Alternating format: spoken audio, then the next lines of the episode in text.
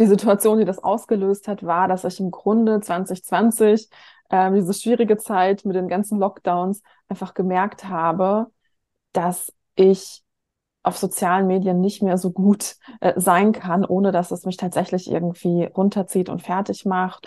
Bin an so einem Punkt angelangt, wo ich einfach gemerkt habe, wenn ich jetzt noch weiter dort bin, dann werde ich einfach ernsthaft krank.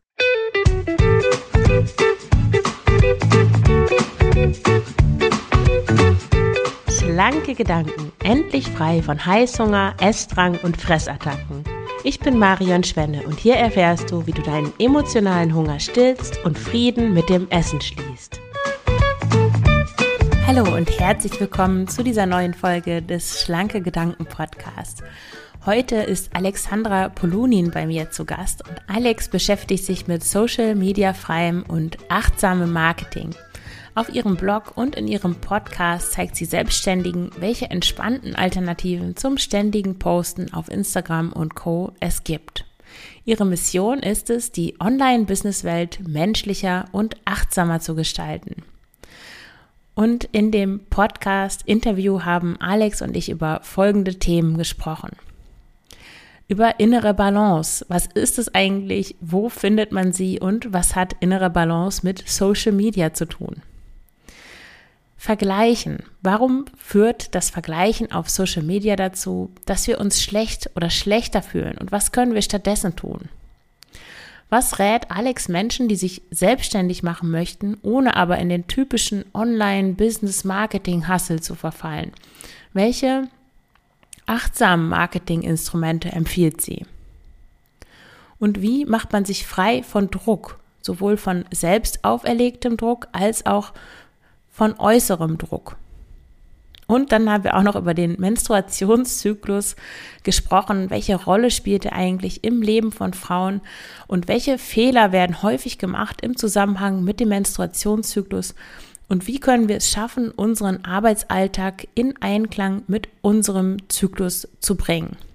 Ich wünsche dir viel Freude und spannende Einsichten beim Anhören des Gesprächs mit Alexandra Polunin. Hi Alex, schön, dass du da bist. Ja, hallo, danke für die Einladung.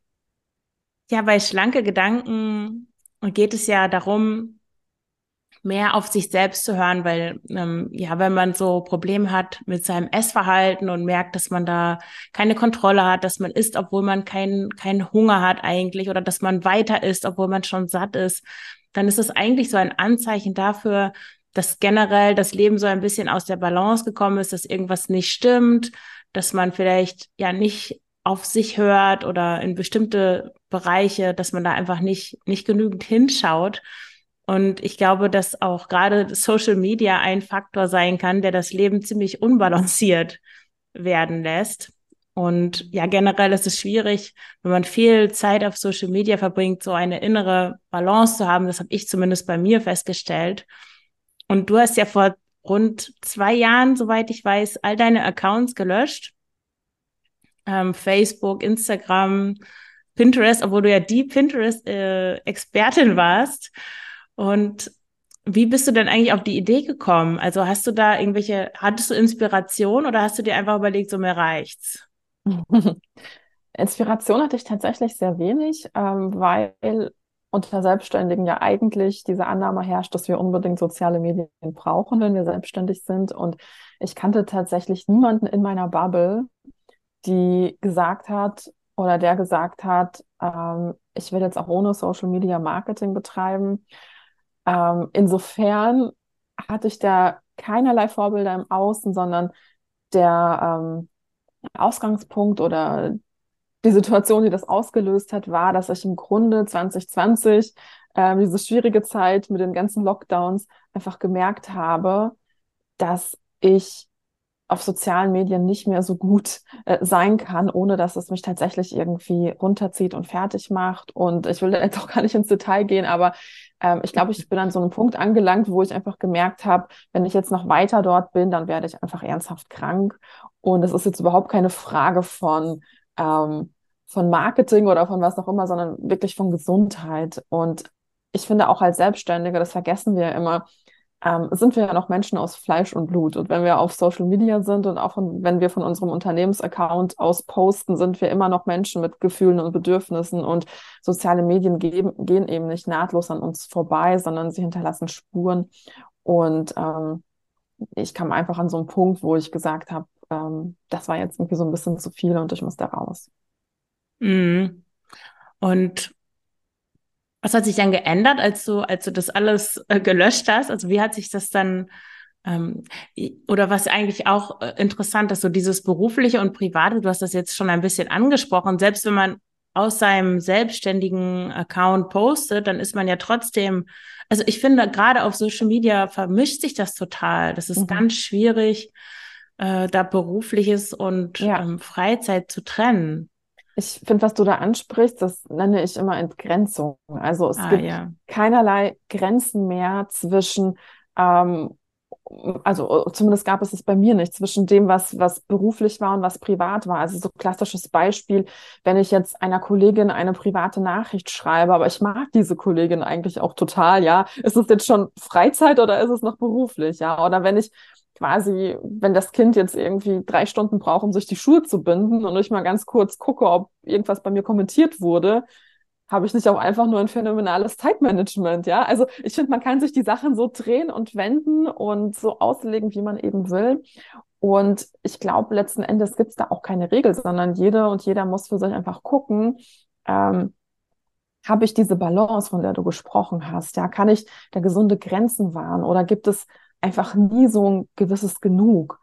Weil ich finde, soziale Medien haben ja diese ganz tollen, schillernden Versprechen. Also wir können quasi über Nacht da viral gehen und berühmt werden und was weiß ich, ja, und, und äh, eine Menge Umsatz machen. Und ich glaube, wir sind immer gefangen in diesem Meer und diesem ähm, nie genug haben. Und ich glaube, für mich habe ich dann einfach festgestellt, dass ich dieses genug aber gebraucht habe. Also, dass ich irgendwo einen Punkt gebraucht habe, wo ich wusste, ich habe jetzt genug Marketing gemacht oder ich habe jetzt genug gearbeitet und ähm, ich habe jetzt genug über mich und meine Sachen gesprochen und dass ich einfach wusste, okay, um 15 Uhr oder um 16 Uhr oder wann auch immer ist Feierabend und dann nehme ich eben nicht mein Handy in die Hand und gucke auf Insta, was da gerade abgeht, weil das ist genauso Arbeit. Ja, wir denken, ich mache das nur mal schnell, ich gucke nur mal schnell danach und äh, beantworte nur mal schnell irgendwas und like nur mal schnell irgendwas, aber das ist eben genauso Arbeit und das muss man sich einfach bewusst machen und äh, sie zieht genauso unsere Energie und braucht auch unsere Aufmerksamkeit und kann uns eben danach auch ganz müde und erschöpft hinterlassen. Hm. Ich finde auch gerade bei sowas wie Instagram ist es viel schwieriger, da wirklich Feierabend zu machen und mhm. aufzuhören, das zu benutzen. Eben dieses mal schnell noch gucken und dann muss ich jeden Tag irgendwie diesen bescheuerten leuchtenden Kreis hinter meinem Bild haben. ähm, und diese ganzen Sachen. Und ich gerade auch die Gefahr, wenn man Kinder hat, finde ich, du hast ja zwei Kinder, oder? Ja, ich habe zwei Kinder, Genau. Und das hat sich auch immer, also diese, auf Instagram gibt es ja immer in den Analytics diese Zeiten, wo man eben am besten posten sollte. Und das hat eigentlich immer mit dem konfligiert, wie meine Familienzeit da gerade aussah. Es war immer die Zeit, wo eigentlich meine Kinder zu Bett gingen. Und ich musste mich quasi immer entscheiden, will ich jetzt eine gute Instagrammerin sein oder eine gute Mutter oder was soll ich machen? Ich meine, klar, ich bin jetzt gar nicht so ähm, vertrete gar nicht die Meinung, dass ich jetzt immer meine Kinder ins Bett bringen muss. Wir haben uns das immer abgewechselt. Aber natürlich kann ich jetzt einfach nicht sagen, ich werde jetzt für den Rest meines Lebens mich da rausziehen, einfach weil ich auf Instagram gerne um 20 Uhr abends aktiv sein will. Ja, das empfand ich irgendwann auch als gar nicht das, was ich wollte. Und das finde ich auch einen wichtigen Punkt, einfach nicht nur zu gucken, wie machen wir jetzt Marketing dort oder so, sondern dass es eben auch zu unseren Lebensrealitäten passt und dass Marketingkanäle zu unserem Leben passen müssen und nicht umgekehrt. Also nicht wir müssen uns irgendwie passend machen für Instagram, sondern wir entscheiden, ob Instagram zu uns passt oder nicht. Oder auch andere Kanäle. Also das soll jetzt keine Instagram-Bashing sein. Ja, aber das ist super wichtig. Gerade ähm, ja, sich so an äußere Vorgaben halten, das finde ich ist ganz schwierig. Also nicht nur in Bezug auf ähm, Selbstständigkeit, ähm, Business, aber auch insgesamt wenn man sich an dem orientiert, was scheinbar als richtig vorgegeben wird, wie man das machen soll, dieses fünf um fünf Uhr aufstehen zum Beispiel. Mhm. Wenn man dann leider der Chronotyp ist, äh, der besser bis zehn Uhr schläft, ja, dann, äh, dann muss man sich die ganze Zeit zwingen. Und wenn man merkt, dass man ja. sich zwingt, dann, dann ist ja irgendwas nicht richtig. Und dann kriegen halt Leute, die ein Problem mit Essen haben, merken das daran, dass sie dann wieder mehr essen wollen, zum Beispiel.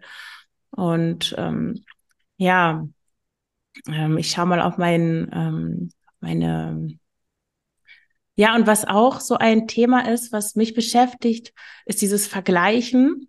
Mhm. Ich finde, das ist jetzt auch kein Geheimnis, ist gerade auch ähm, in den sozialen Medien, dass man, wenn man das benutzt, dass man viel mehr dazu neigt, sich mit anderen zu vergleichen. Und ich habe gestern noch ein Interview gehört mit Sascha Boampong und hat er gesagt, dass wir auf Social Media eigentlich unser Innenleben mit dem äußeren Leben von anderen vergleichen. Und das ist ja schon so eine totale Schieflage. Das kann nicht gut enden. Und ähm, ja, meinst du, das ist was, das besonders in den sozialen Medien passiert oder auch mhm. im richtigen Leben? Mhm. Also ich glaube, grundsätzlich sind Vergleiche erstmal ganz wichtig und auch irgendwie so eine menschliche Sache. Aber es gibt ja eben verschiedene Vergleiche. Also es gibt quasi Vergleich auf auf derselben Ebene, sage ich mal. Also wenn wir beispielsweise einen Sparringspartner haben oder einfach vielleicht einen Freundeskreis oder ähm, haben einen Kreis aus Kolleginnen, mit denen wir uns immer austauschen, Gleichgesinnte. Ja, da kann es sein, dass einfach Vergleiche auch dazu führen, dass wir uns mehr motiviert fühlen, dass wir uns gegen, fühlen, dass wir uns gegenseitig eben vielleicht auch ein bisschen pushen, wenn es mal nötig ist. Ja, das sind nicht unbedingt ungesunde Vergleiche. Es gibt auch den Vergleich nach unten. Also, dass wir uns beispielsweise irgendwelche Pannenshows angucken und denken, haha, der ist ja blöd, ja. Und dann fühlen wir uns für einen Moment eben so ein bisschen überlegen und gut. Und das dient, glaube ich, auch den Menschen so ein bisschen, um sich mal ein bisschen besser zu fühlen. Aber was du eben ansprichst und was eben auf Social Media dominiert, ist der Vergleich nach oben. Ja, also wir vergleichen uns ja nicht mit Menschen, die ähnliche Dinge machen wie wir, sondern wir vergleichen uns mit den Menschen, die super viel weiter sind als wir. Ja, also angenommen, weil du zum Beispiel auch ähm, Essen und weiß ich nicht, Fitness oder sowas ansprichst, klar kann ich mich mit jemandem vergleichen, der vielleicht schon seit äh, zehn Jahren Sport macht und ich gerade aber erst angefangen habe nach einer Phase, in der ich völlig inaktiv war. Und dann vergleiche ich eben den Körper von diesem Menschen mit meinem Körper und fühle mich eben nicht gut.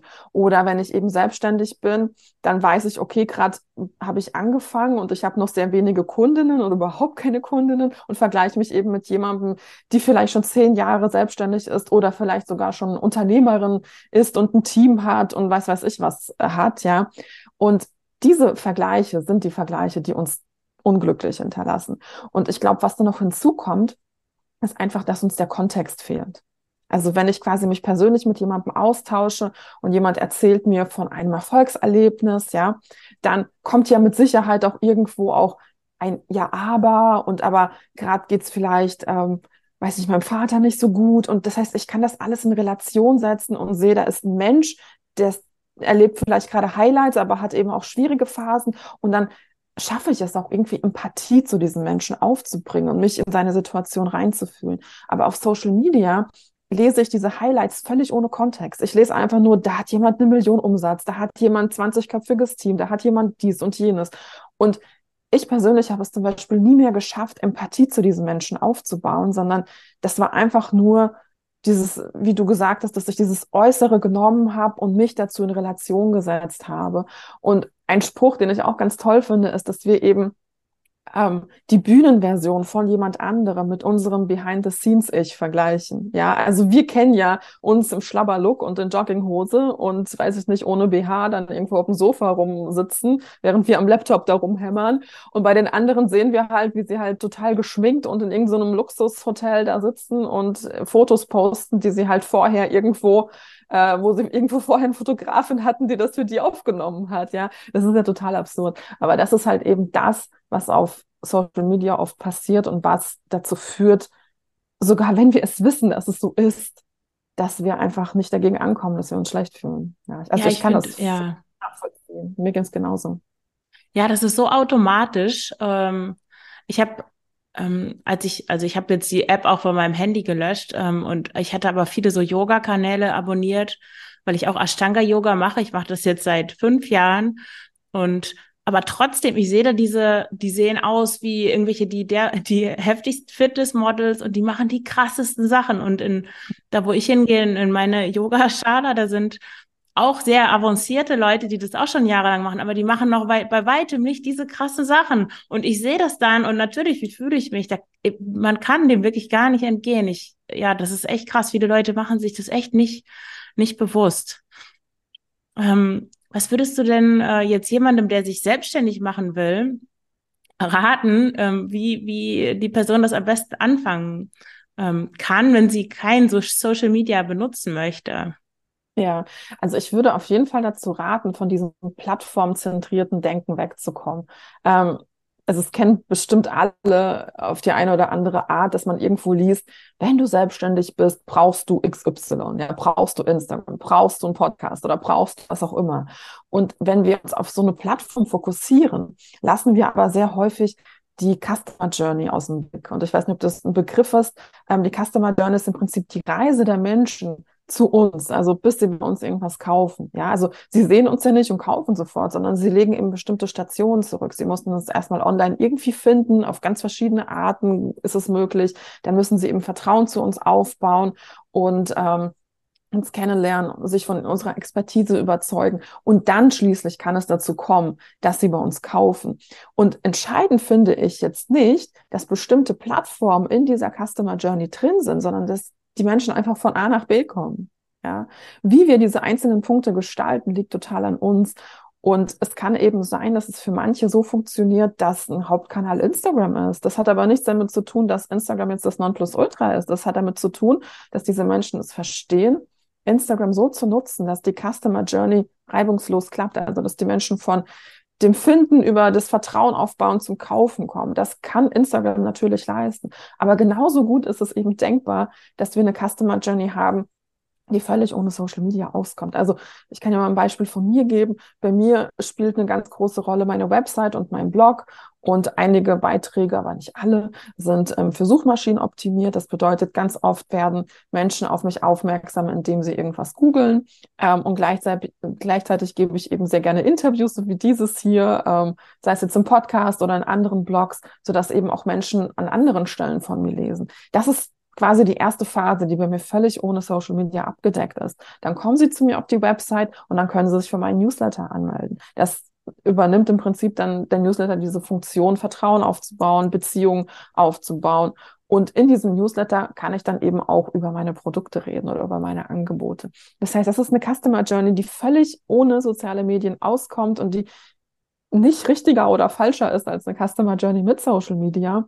Und das sind jetzt einfach nur zwei Beispiele. Und ich würde mal sagen, es gibt hunderte verschiedene Möglichkeiten, wie Menschen einfach zu uns finden können. Und entscheidend ist also nicht, dass eine bestimmte Plattform dabei ist. Entscheidend ist, dass wir ähm, Plattformen haben oder Kanäle haben, die unseren Stärken und Werten entsprechen. Denn es bringt ja nichts, wenn wir auf Instagram sind und uns in irgendwelche Reels zwingen, wenn wir eigentlich gar nicht so der Typ dafür sind, dass wir eben mit unserem Zeigefinger in alle Richtungen zeigen, ja, ähm, und das mit irgendwelchen Songs hinterlegen. Also da ist es auch einfach wichtig zu wissen, was kann ich, was will ich, wie will ich meinen Arbeitstag verbringen. Ähm, letzten Endes wenn wir selbstständig sind, ist es ja eine Entscheidung für die nächsten Jahre. Ja, also was bringt es, wenn ich mich jeden Tag zwei, drei Stunden zu etwas zwinge über einen längeren Zeitraum? Also was soll das für ein Leben sein? Und insofern würde ich da einfach jedem und jeder, die sich selbstständig macht, den Mut machen zu sagen, ich gucke mir an, was ich gut kann und gucke mir an, dass Menschen von A nach B nach C kommen. Und das ist eigentlich das, worum es geht. Mhm. Und naja, dann sind sie erstmal bei B, aber dann müssen sie ja auch, damit du dann auch ähm, nicht auch wieder einen festen Job, also die Hörerin in dem Fall suchen muss, auch nach zu C kommen und irgendwas kaufen. Und mhm. da gibt es ja auch dieses ganze, hm, da schreibst du auch viel drüber und du sprichst auch in deinem Podcast darüber, ähm, Online, Business, Bubble, wo man dann irgendwie irgendwelche Funnel aufbaut, wo die Leute dann so reingeangelt werden oder gefischt. Mhm ähm, so dass sie dann irgendwas kaufen und mehr oder weniger automatisch äh, irgendwelche Produkte dann haben möchten und dann wird es verknappt ähm, und dann kauft man erst recht und dann äh, positioniert man Buttons strategisch, man macht die Sales Pages extra lang, damit die Leute irgendwie dann am Ende so überfordert sind von dem Ganzen und so viel gelesen haben, dass sie denken, ah, komm, jetzt kaufe ich das. Mhm. Ähm, ja, also ähm, welche Alternativen ähm, achtsamere Alternativen gibt es auch, um, um dann auch Produkte zu erstellen, die sich trotzdem verkaufen. Weil irgendwas mhm. müssen wir ja verdienen. Wir können ja nicht ja. einfach ja, vollkommen klar. nur schreiben ne? und was Schönes machen, sondern es muss ja. auch Geld bei rauskommen. Soll es ja auch. Ja, das ist total richtig und das ist auch voll äh, der wichtige Punkt. Es ist jetzt aber nicht so, dass ich da jetzt eine Geheimstrategie habe. Also, dass Ach, ich sage, mach das, mach das und dann bist du total ethisch und integer und achtsam und dann bist du trotzdem noch Millionär. Also, ähm, ich glaube nicht, dass es diese Lösung gibt. Ich glaube, ethisches Marketing heißt für mich nicht, dass es eine Geheimstrategie gibt, dann wäre das irgendwie auch so ein bisschen manipulativ, finde ich, wenn ich wüsste, ich muss jetzt auf diesen Button drücken und dann kaufen Menschen, sondern ethisches Marketing heißt für mich, dass ich eben reflektiere, was ich mache. Ja, und dass ich einfach gucke, dass ich andere Werte habe als nur Wachstum. Das finde ich ganz, ganz wichtig. Also wir sehen an Unternehmen, die einfach nur wachsen, ohne Rückkopplung an Werte, wohin das führt. Das führt zur Ausbeutung der Natur, das führt zur Ausbeutung von Menschen. Ähm, und das macht eben schlimme Dinge. Und ich glaube, wir als Selbstständige und UnternehmerInnen können uns einfach fragen, was ist uns wichtig? Neben dem, dass wir eben äh, Geld verdienen müssen. Und ähm, dass wir dann unser Marketing an diese Werte koppeln. Und also ich glaube auch, dass es mehr Varianten gibt als nur, ich manipuliere und bin jetzt irgendwie super erfolgreich damit finanziell oder ich bin ethisch und mache gar nichts und schreibe nur schöne Dinge, sondern dazwischen gibt es eben ganz, ganz viele ähm, Möglichkeiten. Und was ich für mich erkannt habe, ist A, ähm, dass diese Customer Journey, von der ich gesprochen habe, einfach viel mehr Zeit braucht, als wir irgendwie so denken und annehmen. Weil wenn wir mit künstlicher Verknappung arbeiten und sagen, hey, ich habe hier ein Programm und du hast jetzt noch drei Tage, um dich anzumelden und wenn du dich heute anmeldest, kriegst du auch noch einen Bonus. Ja, ja die Boni. ist es natürlich so. Genau, es ist natürlich so, dass Menschen dann eher kaufen, als wenn ich jetzt sage, hier habe ich Kurse, die gibt es immer. Und wenn du die heute nicht kaufst, kannst du die morgen kaufen oder eben in einem Monat. Ja, also es ist völlig klar, dass wir für diese Art des Marketings einfach mehr Zeit einplanen müssen. Und ich glaube auch nicht, dass finanziell gesehen es nur diese beiden Möglichkeiten gibt, sondern ähm, die Menschen, mit denen ich zusammenarbeite, die haben da für sich einfach auch noch andere Optionen gewählt. Also zum Beispiel zu sagen, ich habe irgendwo einen Job zwei Tage lang, der gibt mir eben die finanzielle Möglichkeit, zu sagen, ich muss jetzt nicht Druck machen, sondern ich kann das in meinem Tempo machen und ich kann mir da Zeit lassen, weil ich kann meine Miete zahlen und ich habe irgendwie so das Geld für die Basics und meine Selbstständigkeit ist dann so on top. Es ist ein bisschen unpopulärer Gedanke, weil alle wollen sich selbst verwirklichen und möglichst schnell Millionärin werden. Ähm, aber in der Realität ist es tatsächlich so, ähm, dass so eine finanzielle Sicherheit einem natürlich auch ähm, die Ruhe gibt, das nicht so machen zu müssen. Und ähm, insofern ja, finde ich nicht, dass künstliche Verknappung und ethisches Marketing da so zwei Pole sind und es nichts dazwischen gibt, sondern ich finde, dazwischen gibt es immer ganz, ganz viele Sachen. Hm, also Geduld eigentlich. Ja. Geduld zu haben. Ja, das habe ich auch wieder entdeckt. Ich war als Kind, war ich, ähm, ich weiß noch, in der ersten Klasse, da gab es immer so auf den Zeugnissen noch keine Noten, sondern da gab es nur, wie hat man das genannt? Ich weiß nicht, da haben die Lehrerinnen, Lehrer es waren nur Lehrerinnen, nette Texte geschrieben, kurz, was mhm. alles schön ist und so weiter, weil man wollte die Kinder erst in der zweiten Klasse mit Noten konfrontieren, ganz toll. Und bei mir stand immer Marian, alles super, bla bla bla, aber Marian ist ein bisschen langsam. Und das hat mich so lange begleitet, dass ich eigentlich Dinge immer langsamer mache und mir auch eigentlich gerne Zeit nehme und so weiter. Aber ich habe immer gedacht, ich bin zu langsam, ich muss mich beeilen und habe dann so eine Ungeduld entwickelt mit allem Möglichen, dass es ähm, mit Kindern auch besonders Gewinn bringt, wenn man ungeduldig mhm. ist. da kommt man in die größten äh, Schwierigkeiten. Ja, und ich habe das jetzt eigentlich so wiederentdeckt, dieses, naja, slow living, wie auch immer, aber wirklich Dinge bewusst machen, achtsam, langsam, Geduld haben und auch Vertrauen darauf, dass ja, wenn man, wenn man irgendwas aussendet, dass man dann auch das bekommt, was man möchte. Nicht jetzt, nicht morgen, aber irgendwann. Und ja, nicht so einfach nicht diesen Druck zu machen grundsätzlich. Ja. Ich glaube, was ich auch noch wichtig finde, ist diesen Shift zu machen vom Marketing zu wirklich wieder gute Arbeit leisten wollen. Also als ich so in dieser Bubble war, habe ich gemerkt, dass sich eigentlich meine Gedanken viel mehr um das Thema Marketing gedreht haben, als wirklich um die Produkte, die ich anbiete und die Menschen, mit denen ich zusammenarbeite. Und ich glaube nicht, dass das der richtige Weg ist, ähm, um erfolgreich zu sein, sondern langfristig ist es einfach der bessere Weg zu sagen, ich nehme meine Zeit und Energie um tolle Produkte zu machen und um Menschen zufrieden zu machen, weil die empfehlen mich dann weiter. Und egal mit wem ich in den letzten Jahren jetzt gesprochen habe, der oder die eben äh, mit wenig oder ohne Social Media auskommt, ähm, alle berichten davon, dass in irgendeiner Art und Weise ähm, Weiterempfehlungen eine ganz, ganz große Rolle spielen. Das bedeutet, ähm, die Menschen machen gute Arbeit, Menschen sind zufrieden und reden darüber. Ja, also ich glaube, das klingt so banal und so oldschool fast schon, mhm. aber das ist, glaube ich, schon auch die Basis von Menschen, die eben ähm, langfristig auch am Ball bleiben und erfolgreich werden. Es ist nicht, ich bin kurzfristig mal irgendwo viral gegangen und habe kurzfristig mal die Aufmerksamkeit, sondern da muss eine Basis da sein, so der Kern des Unternehmens, der muss stimmen. Und deswegen ist auch eine Empfehlung zu sagen, wenn ich mich auf das fokussiere, was ich kann und wie ich Wert stifte und wie ich Menschen weiterhelfen kann, ist es langfristig auf jeden Fall auch eine gute Idee. Und dann ist vielleicht gar nicht so der Insta-Feed in den Branding-Farben ausschlaggebend, sondern eben, dass Menschen zufrieden sind und ihren Freundinnen eben sagen, hey, das war irgendwie ganz toll, dieses Produkt war toll oder das Coaching war toll oder das Programm war toll. Ähm, wenn Menschen bei mir kaufen, ist es ganz, ganz häufig so, dass sie sagen, XY hat äh, dich weiterempfohlen. Ja, also wir nehmen das eben für bare Münze, wenn unsere Freunde oder Kolleginnen oder wer auch immer sagen, der oder die ist ganz, ganz toll, guck da mal nach. So, das ist, glaube ich, etwas, wo alle, egal ob Anfängerinnen oder Fortgeschrittene, eben sagen können, ich konzentriere mich auf meine Arbeit, ich konzentriere mich darauf, gute Arbeit zu leisten. Mhm. Ja, voll wichtiger Punkt. Ähm, ich würde jetzt zum Abschluss noch gerne ich hatte dir ja schon in der Mail geschrieben, dass ich deinen äh, Kurs gekauft habe mit der Zyklus. Ohne Druck. Ohne Druck. Ja. Ich bin ganz freiwillig gekauft. Ja, ohne Pfanne. Ja. Über die Zyklus-Power.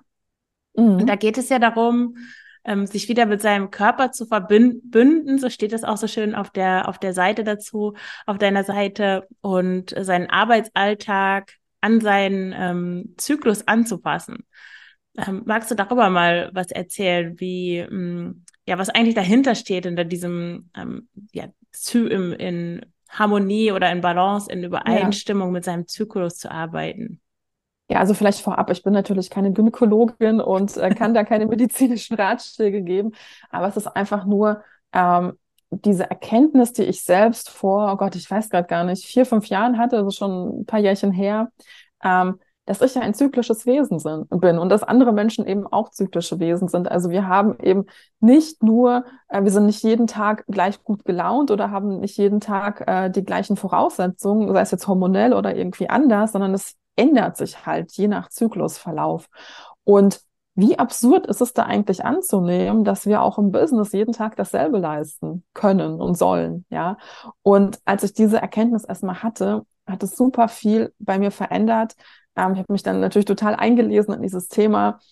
Und der Grundgedanke ist einfach, wir können ein Business führen, wo wir streng nach Plänen arbeiten und wo wir uns vielleicht auch zu Dingen zwingen. Also früher war das bei mir zum Beispiel ganz häufig so, dass ich keine Ahnung, mir gesagt habe, heute schreibe ich einen Blogartikel und dann habe ich eben festgestellt, ach, irgendwie geht's heute nicht. Sei es, ich bin jetzt nicht so kreativ oder ich bin müde oder ich habe gerade keine Ideen oder ich will über das und das viel lieber machen gerade, ja. Aber nein, es steht auf dem Zettel, ich muss einen Blogartikel schreiben. Also zwinge ich mich dazu und diszipliniere mich und am Ende muss nämlich das Ergebnis dann da sein und ich muss den Blogartikel fertig haben.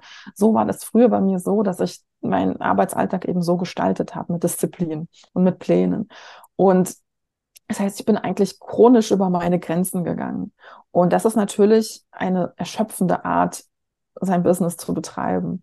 Und als ich dann eben von diesem zyklusbasierten Business oder Arbeiten gehört habe, ähm, war das für mich einfach wie so ein, das ist ein total würdes Wort, ich hasse es, aber es war ein Game Changer. Es hat irgendwie so viel verändert. Ähm, das heißt, jetzt habe ich einfach ein Wissen, was gerade mit meinem Körper passiert und Demzufolge weiß ich auch, wann ich welche Aufgaben am besten erledigen kann. Also so ein klassisches Beispiel.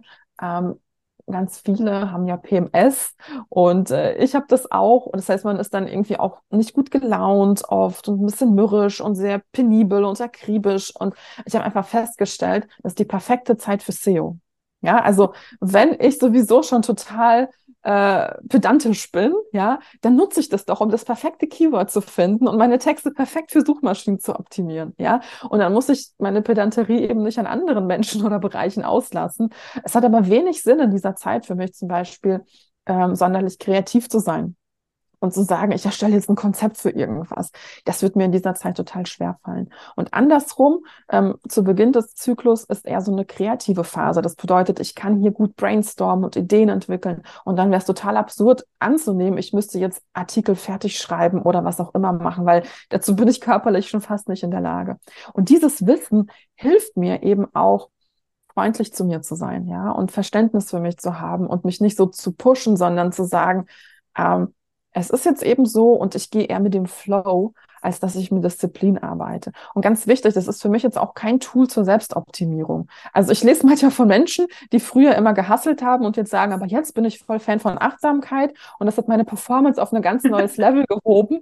Ähm, das, das teile ich nicht. Also es ist kein Tool, um noch produktiver zu sein. Es ist einfach ein Tool, um ähm, noch ein bisschen besser zu sich zu sein und ein bisschen mehr Verständnis für sich zu haben und mehr Ruhe reinzubringen und auch ein bisschen Gelassenheit reinzubringen. Und für mich ist das immer eine Erinnerung, Dinge langfristiger zu planen.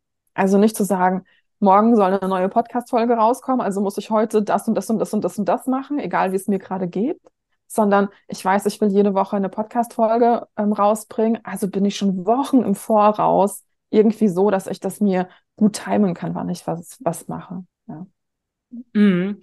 Ja, für mich war das auch, ähm, ich dachte, du sagst äh, Eye-Opener, aber du hast Game Changer gesagt. ja, für mich war das auch so, dass es wirklich. Ein Eye-Opener. Ja, aber auch ein Game Changer, wirklich.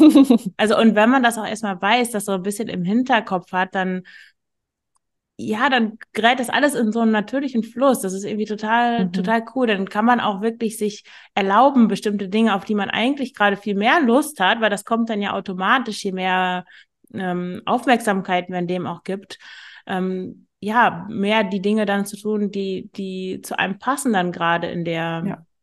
jeweiligen zyklischen Jahreszeit.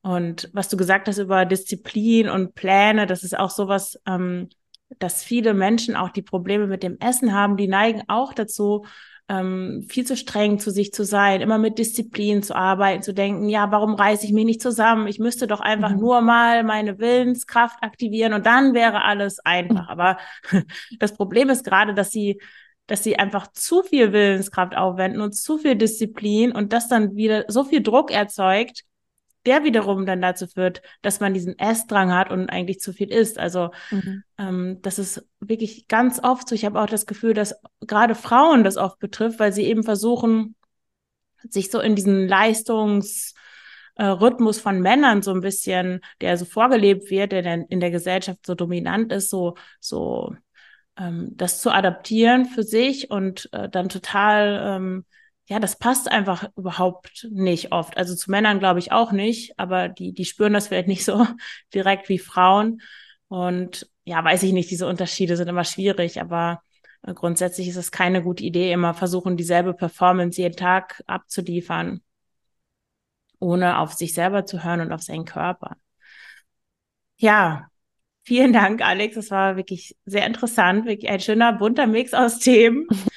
ähm, wo kann man dich ähm, finden, wenn man mit dir zusammenarbeiten möchte? Du hast ja auch Bücher geschrieben. Erzähl doch dazu zum Schluss nochmal ein bisschen was.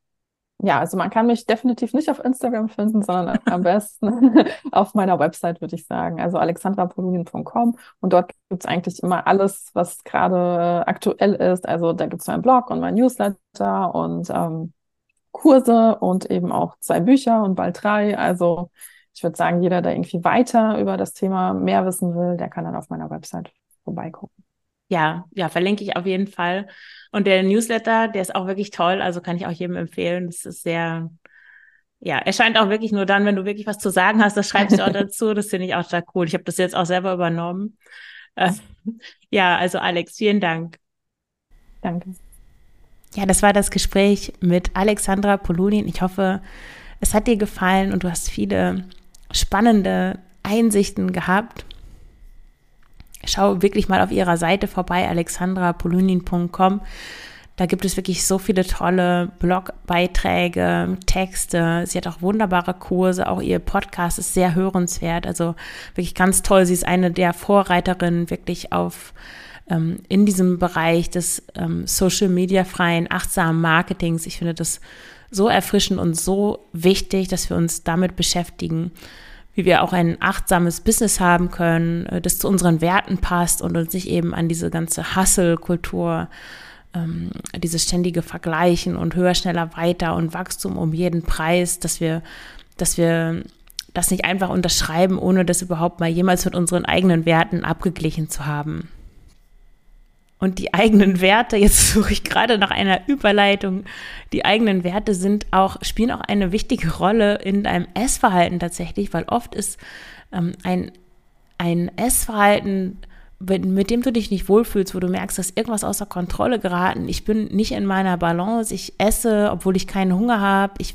esse weiter, obwohl ich schon satt bin, ähm, meine Gedanken kreisen ums Essen das hat oft damit zu tun, dass du eben nicht gut in Verbindung bist mit deinen Werten, dass du, dass dein Alltag eigentlich nicht zu dem passt, wie du das eigentlich gerne haben möchtest. Das Problem ist nur, dass wir in unserem oft so vollgestopften Leben, wo wir von To-Do zu To-Do hetzen, gar keinen Raum dafür schaffen, uns wirklich mal diese Werte anzuschauen und wirklich mal dahin zu schauen, was ist eigentlich wichtig für uns, wie funktionieren wir eigentlich gut, was brauchen wir gerade, ähm, an welcher Stelle sind wir auch, nicht nur im, äh, im Sinne von Zyklus zum Beispiel, das spielt auch eine Rolle, Jahreszeit, Energie, Schlafen, ähm, Familienzustand, ähm, auch Lebens, Lebensalter.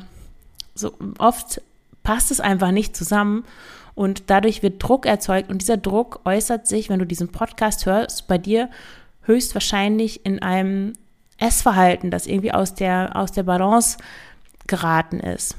Und die gute Nachricht ist, du kannst es wieder in Balance bringen. Du kannst diese Probleme, die du mit dem Essen hast, kannst du lösen und kannst wieder die Kontrolle über dein Essverhalten zurückgewinnen und einfach dieses lästige Problem mit dem Essen auflösen und wieder so eine, ein, im, im Gleichgewicht mit dir selber sein und ein, ein leichtes, ausgeglichenes Leben zu haben, wo du dir nicht ständig Gedanken über dein Essverhalten machen musst. Also wenn dich das interessiert, dann trage dich gerne auf die Warteliste ein für das Gruppenprogramm Frei zu essen. Das ist mein Online-Kurs. Wir starten im Januar 2024 mit einer kleinen Gruppe von TeilnehmerInnen.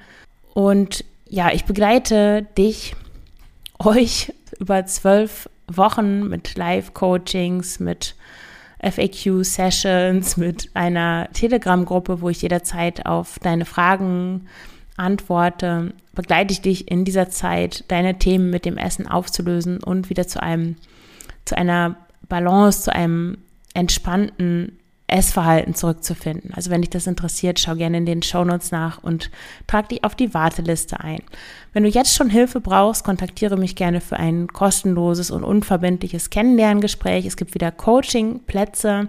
Auch den Link findest du in den Shownotes. Vereinbare einfach ein Gespräch, wann es dir passt. Dann sprechen wir 20 Minuten miteinander, schauen, ja, wie ich dir helfen kann, ob wir zueinander passen, ganz unverbindlich. Und wenn es nichts für dich ist, auch gut, aber dann gebe ich dir trotzdem schon mal ein paar Tipps mit, was du tun kannst, um dein Problem mit dem Essen aufzulösen.